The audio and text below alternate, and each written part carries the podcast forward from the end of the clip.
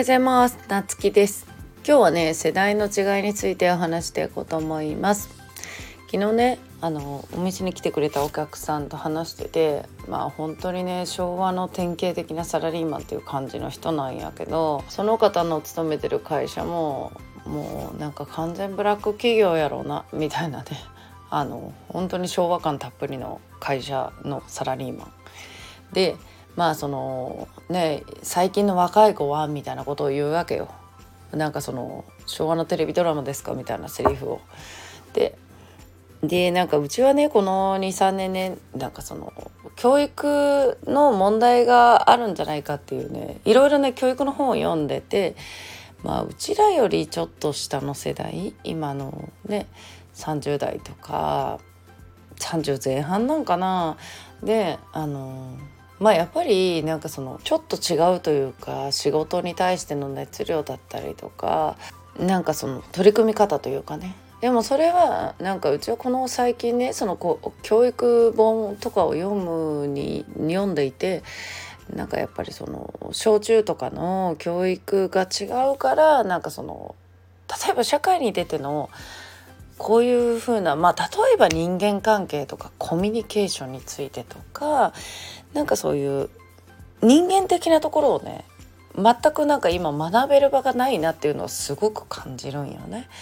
例えばうちらの時って別にそれは学ぶともなく近所のおばちゃんがいたりとか親以外のあの大人がね子供を叱るっていうのとかねまあそれがいいとは限らんようちもすっごい嫌だったしあのね親にもうグズグズ言われあの周りの大人にも文句言われみたいな。だけどなんかそういうのの違いなんかなでまあそれより下の世代ってじゃあ逆に怒る教育は良くないですよ。まあうちはね昔みたいに怒る教育は確かに良くないと思う。ただそのなんか正解を求めるような教育まあこれ最近よく言われてるけどその正先に正解を求める失敗をすごく恐れるような子たちが多いなっていうのはなんかそこだからあの考えて自分で考えて行動する前に聞いたりとかするのもやっぱりその失敗して怒られたくないっていう方が先に来てるんかなっていうのはすごく感じる。だからその教育関係の人がねやっぱりそういうことをねよく耳にするんだけどそういうふうにあの正解を求める日本の教育みたいな言葉をよく耳にするんだけどそれをすごい感じられるなって思う。でこれはなんかどっちがいい悪いに限った話ではなくあの世代の違いとか教育の違いによって社会に出てそこが交わった時に噛み合わない現実が起きてる。ではこれをどう解決するかっていうとやはりあのまあどちらかというと上司の人が教えてあげるべきだと思うのよね。それは自分の考えを叩き込むではなくてその子たちの考えや行動を理解してあこういう教育を受けてきた世代なんだなっていうのももちろん理解する必要があるし、ね、それに対して、まあ、自分たちのね昭和の怒られた教育も決して正しいわけではないから、ね、そういうのが社会に出て一緒にねこう噛み合った時にじゃあどう誘導してあげるかとかね。マネジメントを学ぶだとか。ね。そういう世代についてちょっと考えてみるだとか。板挟みになって辛いね。中間職だとの人たちも多いと思うけど。でもそれが一番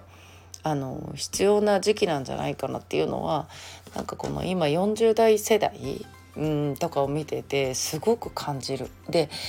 うんそうねうちの周りにいる人たちはやっぱりその世代が多いのでやっぱりそういう話はすごくよく聞く。で、うん、まあそこのあの根っこにあるのはやっぱりそのね学生時代義務教育時代の教育が影響してるんかなっていうのはあのうち自身はすごい感じてるかな。